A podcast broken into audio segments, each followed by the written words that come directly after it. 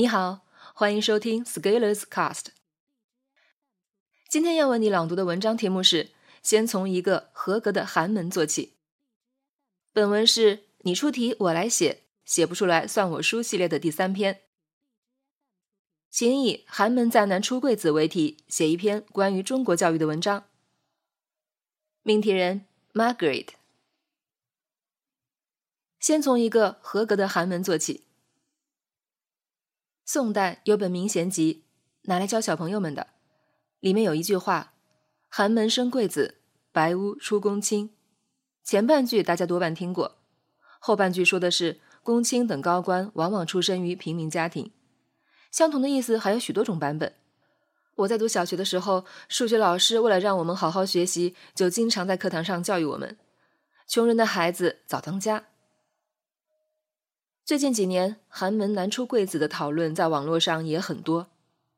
我的一位朋友，来自隔壁学校的刘媛媛同学，更是以寒门贵子的一篇演讲，成为《我是演说家》第二季的冠军。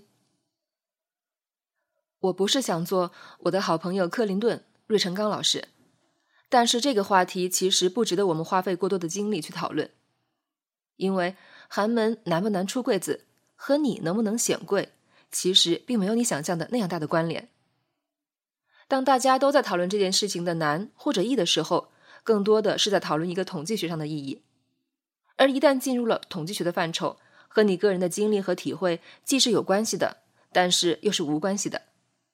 至少我们可以下一个确定的结论：是疏离的。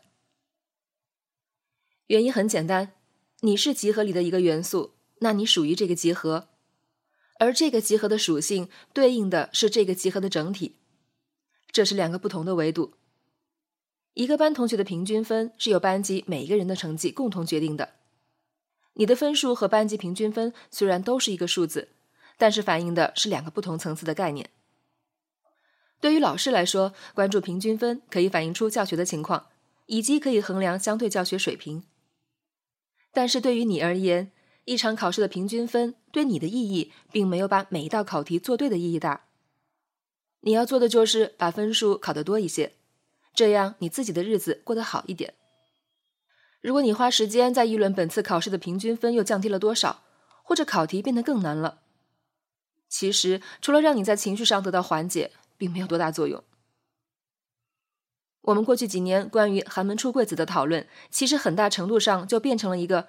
学生热衷讨论平均分，但是却拒绝学习和考试的怪圈。社交媒体上的文章在传播一种情绪：现在寒门难出贵子了，大家真是不好混了，都不能成为贵子了。寒门太不容易了，难啊，艰辛啊。于是，就像红利失掉的时候，扼腕叹息。但是这件事情好笑的地方在于，假使这个逻辑是对的。过去改革开放四十年，那么多人乘风而起，改变生活，也没有见到你发生了什么变化。再退一步，我们国家目前已经是经济相当活跃，改革深化，这已经算是相当大规模的红利。在这样的环境下，如果你都不主动谋变，那还有其他人送钱给你？关于个人成长进步，大体上就是两种流派观点：一种是完全靠个人奋斗，一种是。完全环境决定论，前者会认为只要我努力，没有什么搞不定，激进、鸡血；后者会认为没有好的环境，我做什么都白搭，搞不定，悲观、消极。这两个极端相连，就形成了一个光谱。每个人的观点不过是两边各搭配一点点，形成组合。但是生活的真相其实是要两手抓，两手都要硬。而且更关键的是，要在持续行动中时时刻刻把握好平衡，结合自己的情况做出动态调整。但是这个观点一说出来，从语气上看，你就会发现，并不能激发你的情绪。审时度势、因人而异、随机应变，这些词一出，就带有冷静的色彩，不容易让你极端，不能激发你热血沸腾，自然也不容易传播了。所以你在社交平台上看到的，无非也就是阶层的上升通道正在关闭，寒门再难出贵子，阶层跌落，差距正在拉大。这些观点本身就带有强烈的情绪，引发焦虑，吓唬你，更容易传播，你也更容易看到。这些观点其实都是统计上的观点，而套用前文的逻辑对你而言有影响，但是其实也并不会有那么大的影响。假设阶层上升通道正在关闭了，那没关闭的时候也没见到你飞黄腾达啊。假设寒门再难出贵子了，那容易的时候也没见到你有多尊贵啊。的确，从社会治理的角度，当一个社会不同阶层上下流通的可能性降低的时候，社会的流通性阻塞。板块化严重，对社会稳定会产生不良影响。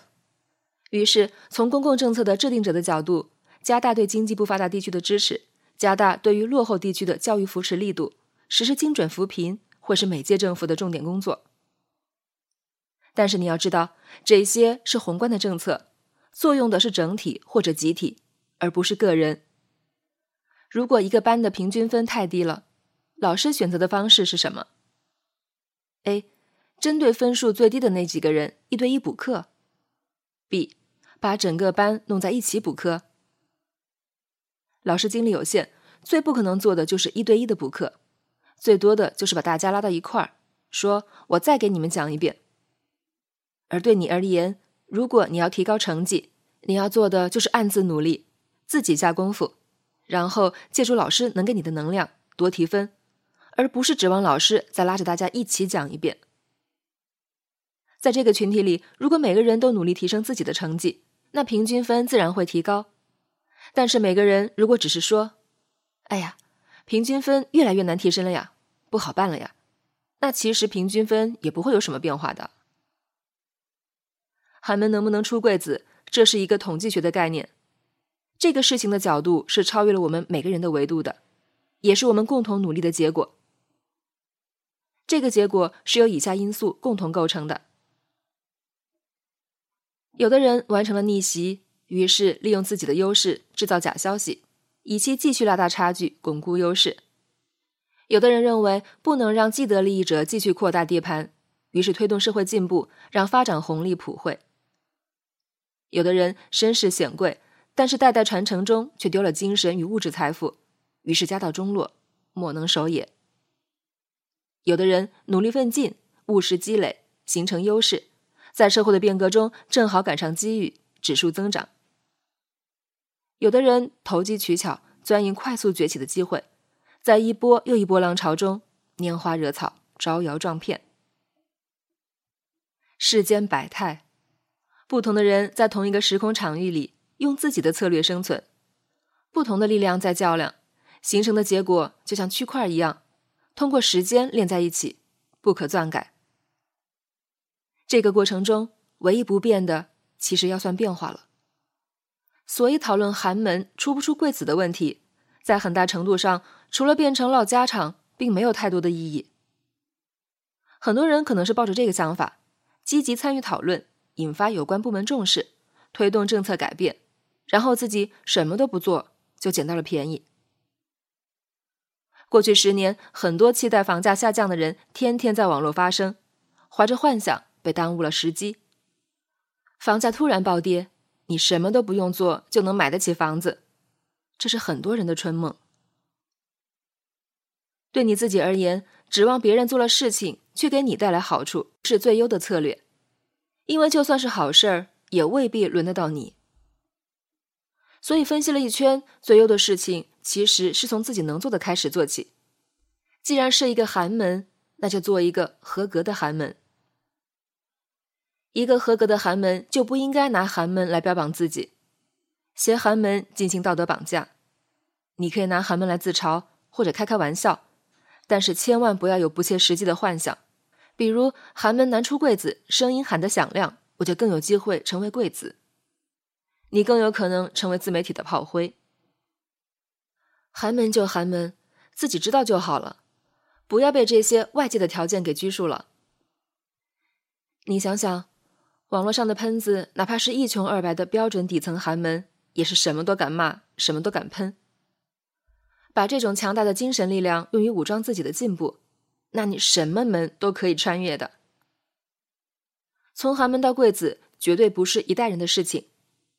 而且我觉得，贵子其实太难了，属于革命级别的难度。对大部分人而言，在资本面前，其实都算寒门了。而明白这一点，你想想，你们家都寒了那么久，一下子就贵了，你就没有担心是进了传销组织？所以寒就寒一点，但是只要是在进步、在稳定增长、在复利，再把时间当做朋友，其实就不用怕了。个人的努力很重要，环境的支撑也很重要。把你能做的先做了吧，然后你再回头看看。就已经很大不一样了。绝大多数人其实是社会主义下的假寒门，真的寒门可能连阅读公众号文章的手机都没有。所以，各位寒门，别装了，起来搬砖吧。本文发表于二零一八年三月二十七日，公众号持续力。如果你喜欢这篇文章，可以搜索关注公众号，也可以添加作者微信。A Scalers 一起交流，咱们明天见。